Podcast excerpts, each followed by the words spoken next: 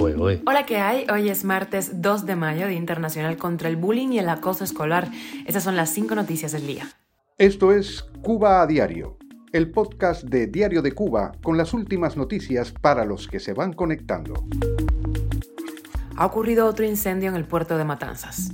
Jóvenes de Estados Unidos prometen a Díaz Canel organizar un proyecto político diferente en su país sin haber visitado nunca Cuba. Y tenemos un nuevo programa de los puntos a las IES. Esta vez hablamos de la industria literaria en Cuba, prácticamente inexistente. Y Estados Unidos reactiva el título 8 y anuncia nuevas medidas para la admisión de migrantes. HBO estrena White House Plumbers con tres actores cubanos. Te contamos los detalles. Esto es Cuba Diario, el podcast noticioso de Diario de Cuba. Se ha producido un incendio en una de las bombas de petróleo ubicadas en la base de supertanqueros del puerto de Matanzas y este incidente fue reportado por el diario Girón. Desde diversos puntos de la ciudad también se podía apreciar la columna de humo. Según información posterior de TV Yumuri, se trató de un incendio de pequeñas proporciones en el área del muelle de la empresa comercializadora de combustible de Matanzas, completamente controlado ya. No se reportaron muertos ni heridos en este incidente en el que, según la prensa oficial, pues no se afectó el funcionamiento del muelle. Varios medios oficiales cubanos habían reportado el jueves pasado que un buque se encontraba atracado en el muelle de la base de supertanqueros de Matanzas con un cargamento de combustible diésel. De acuerdo con Cuba Debate, el cargamento suponía el cumplimiento por parte de proveedores internacionales de contratos suscritos con la estatal Unión eh, Cuba Petróleo, el CUPET, aunque no se aclaraba el nombre de ese buque ni su procedencia. Cuba a diario. Y Miguel Díaz Canel recibió ayer lunes en el Palacio de la Revolución a casi 300 estadounidenses afines al régimen que prometieron construir un proyecto político diferente al retornar a su país. Según la publicación en medios oficiales, esta es una de las delegaciones más grandes que han arribado a Cuba en décadas. Esas personas que nunca han pisado Cuba en su vida hablaron de luchar con más fuerza en contra del embargo y de sumar más jóvenes en esa batalla de socialismo y del ejemplo que representa la isla.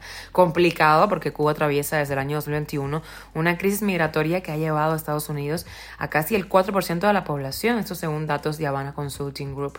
En Twitter, algunos comentarios arremetieron contra este grupo y uno de, ellos decía algo como eh, sería un buen gesto Mm, con esos amigos, les deberíamos otorgar residencia permanente en las condiciones del cubano de a pie, a ver cuánto resisten. Así es. Y un nuevo programa, Los Puntos a las Sillas, ya está en nuestra página en Diario de Cuba y también en nuestro canal de YouTube, DSTV. Esta vez hablamos de la industria literaria en Cuba prácticamente inexistente, de qué manera sobreviven los medios y editoriales independientes. Sobre este tema hablamos con el director y director de Realta Magazine, Carlos Aníbal Alonso, y también con el creador del proyecto de archivo incubadora, Carlos Aguilera. Empezó el proyecto Realta en 2017 en ese año publicamos varios libros y tuvimos incluso oportunidad de eh, organizar varios eventos a Cuba, viajar a Cuba, llevar los libros y tal.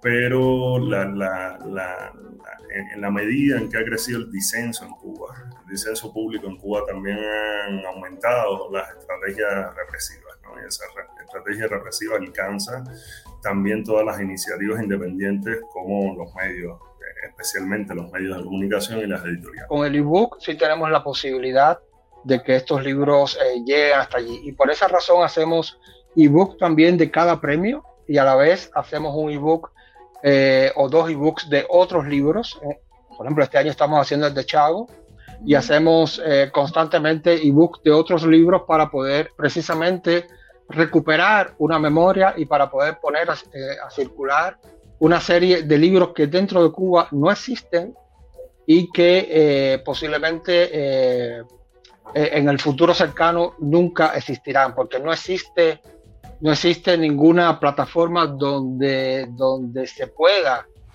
colocar esta literatura o estos libros eh, que, fuera de Cuba eh, Cuba a diario. Y a partir del 12 de mayo de 2023 volverá a entrar en vigor el título 8 de la Ley de Inmigración de Estados Unidos, el cual permite procesar y expulsar de forma expedita a las personas que lleguen a la frontera sin visa, permiso de viaje o cita para solicitar asilo político. Con la reactivación de la normativa concluye la implementación de la Orden Temporal de Salud Pública del título 42. Quienes usen las vías irregulares para entrar a Estados Unidos serán inelegibles para obtener asilo los extranjeros que sean expulsados pues no podrán volver a entrar a Estados Unidos durante al menos cinco años y podrán pesar sobre ellos acciones penales en caso de intentos reiterados de entrada ilegal. Y con la noticia extra hablamos de cine. HBO estrenó ayer, primero de mayo, la serie White House Plumbers que eh, habla sobre el escándalo del Watergate, el suceso que, recordemos, condujo a la renuncia del entonces presidente de Estados Unidos, Richard Nixon. Y en este elenco hay tres actores cubanos que además les va a sonar Alexis Valdés, Jules Vázquez y Tony Plana interpretan a tres miembros del comando que realizó labores de espionaje en las oficinas del Comité Nacional Demócrata en el año 1972, entre ellas Watergate, conocidos como los plomeros. Yo voy a verles, aseguro, y ya estaremos eh, por aquí comentando los detalles. Esto es Cuba a Diario, el podcast noticioso de Diario de Cuba, dirigido por Wendy Lascano y producido por Raiza Fernández. Muchísimas gracias por informarte con nosotros en Cuba a Diario. Recuerda que estamos contigo de lunes a viernes en Spotify, Apple Podcast y Google Podcast. También estamos en Telegram y síguenos en redes sociales. Yo soy Wendy Lascano, que pases un feliz día y te mando un beso enorme.